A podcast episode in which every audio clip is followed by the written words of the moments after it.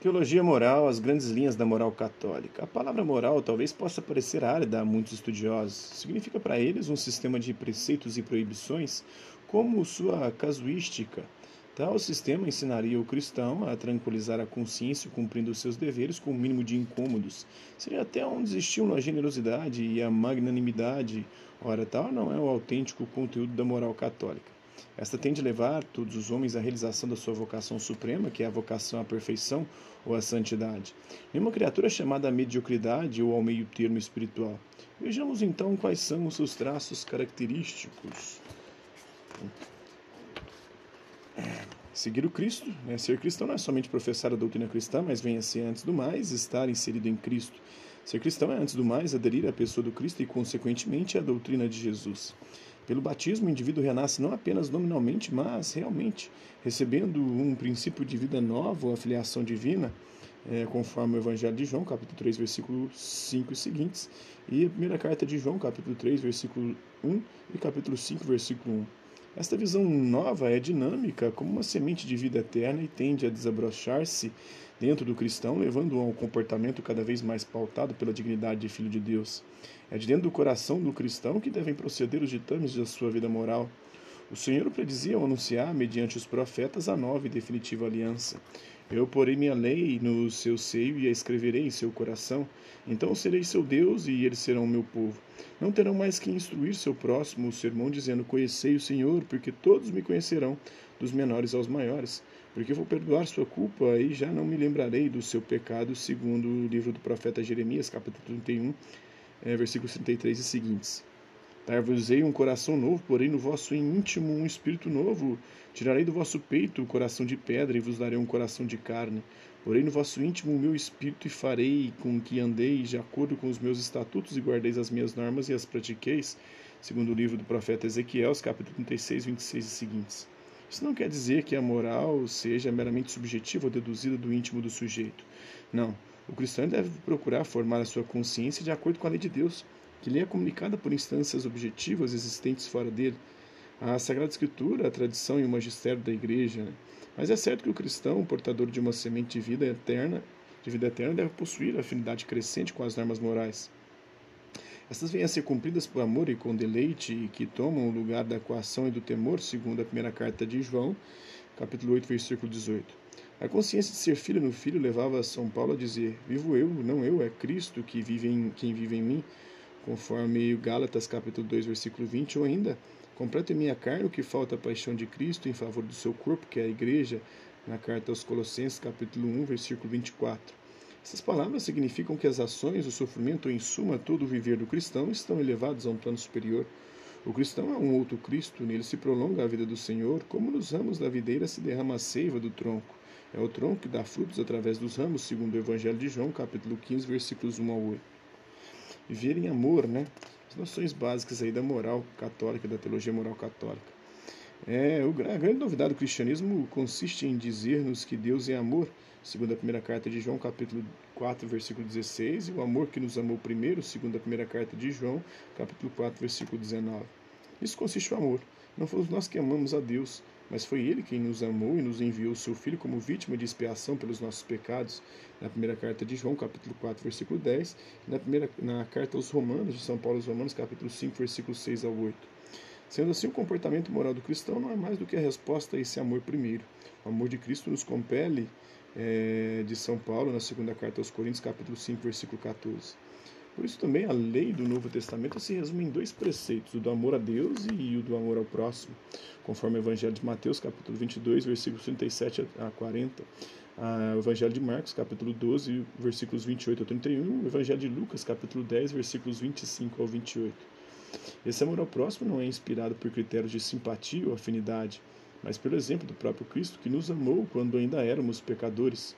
Eu vos dou um mandamento novo: amai-vos uns aos outros como eu vos amei. Amai-vos também uns aos outros. É, no Evangelho de João, capítulo 13, versículo 34, e no capítulo 15, versículo 12 seguintes. O amor cristão não será um amor sentimental, bonachão cego. Será, antes do mais, o amor à verdade. São Paulo diz praticar a verdade em amor é, conforme está na carta aos Efésios, capítulo 4, versículo 15. Isso significa que saberá distinguir a verdade e a mentira, o certo e o errado, odiando sempre o erro e o pecado, mas amando a pessoa que erra ou peca. Menosprezar a verdade ou equipará-la ao erro é um desserviço do cristão a si mesmo e ao próximo. Participar da Páscoa de Cristo, o cristão é inserido em Cristo pelo batismo é, e fim, a fim de tomar parte cotidiana na morte e na ressurreição de Jesus. O batismo nos mergulha na morte do Senhor e nos faz sacramentalmente ressuscitar para uma vida nova, conforme a carta de São Paulo aos Romanos, capítulo 6, versículos 1 ao 7. A realidade do batismo é alimentada pela Eucaristia, é, Pode-se então dizer que a moral está estritamente ligada à liturgia, pois é a vivência consciente e voluntária dos sacramentos, é o desdobramento do programa de morte ao pecado e ao velho homem e de afirmação da nova criatura que o batismo, a Eucaristia e os demais sacramentos nos, nos impõem.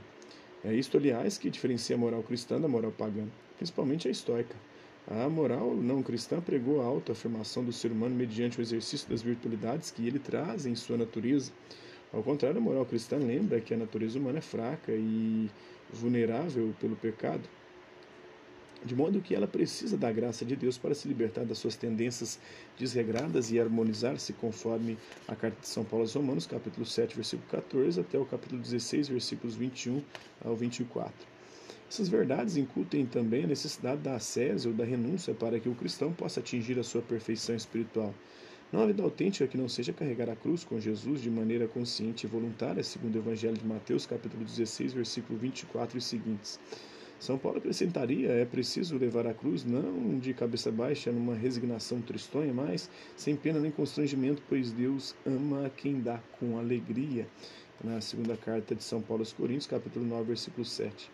A cruz configura o cristão a Cristo e pode contribuir grandemente para amortecer as paixões desordenadas do coração liberando-o mais e mais para uma vida nova. A preservação do amor pode exigir a renúncia até aos bens mais legítimos.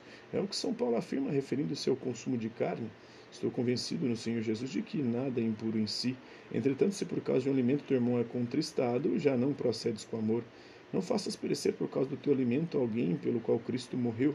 Segundo a carta de São Paulo aos Romanos, capítulo 14, versículos 14 e seguintes. No Sermão da Montanha, Mateus capítulo 5 ao capítulo 7, por sua vez, nos diz que o Senhor Deus pode pedir-nos a oferta das coisas mais naturais e aparentemente mais inocentes, desde que se torne a ocasião de tropeço na caminhada para o Pai.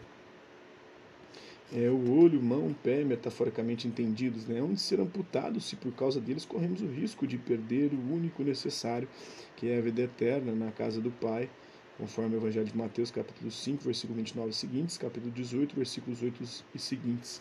Tal é a radicalidade do Evangelho da moral cristã.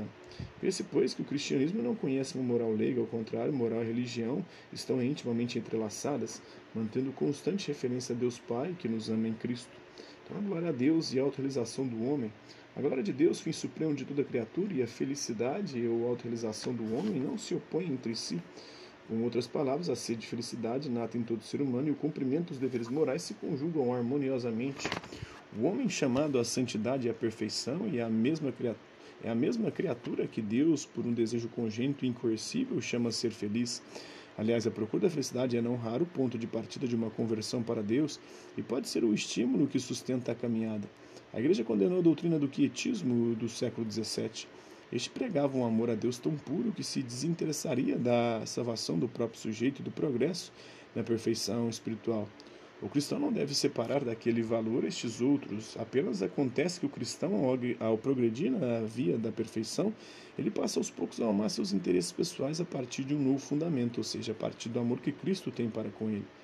Assim deixa de haver dois princípios de polarização na vida do cristão, o próprio eu Senhor Deus, mas passa a existir um só Deus, em cujo plano de sabedoria e amor a criatura se redescobre é, acumulada de uma nova dignidade.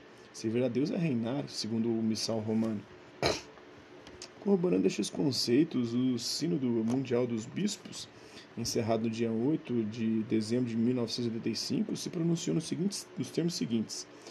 Como mistério em Cristo, a Igreja é sinal instrumento de santidade. Por este motivo, o Concílio proclamou a vocação de todos os fiéis à santidade na Lumen Gentium, é, Número 5, né? O apelo à santidade convida a uma íntima conversão do coração e a participar na vida de Deus unitrino o que vai além da realização de todo desejo do homem, principalmente em nossa época em que tantas pessoas sentem em si o vazio interior e atravessam uma crise espiritual, a igreja deve conservar e promover energicamente o sentido da penitência, da adoração, do sacrifício, do dom de si, da caridade, da justiça.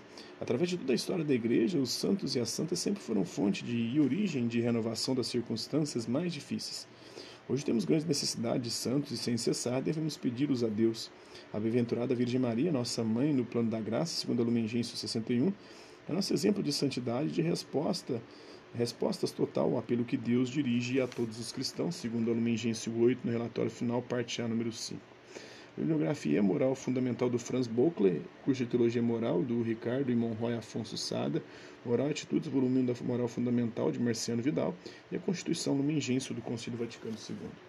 Então, por hoje é só, galera. Espero que vocês tenham gostado do vídeo, tenham compreendido o conteúdo que possa ter ajudado. Hasta la vista, babies. Até a próxima.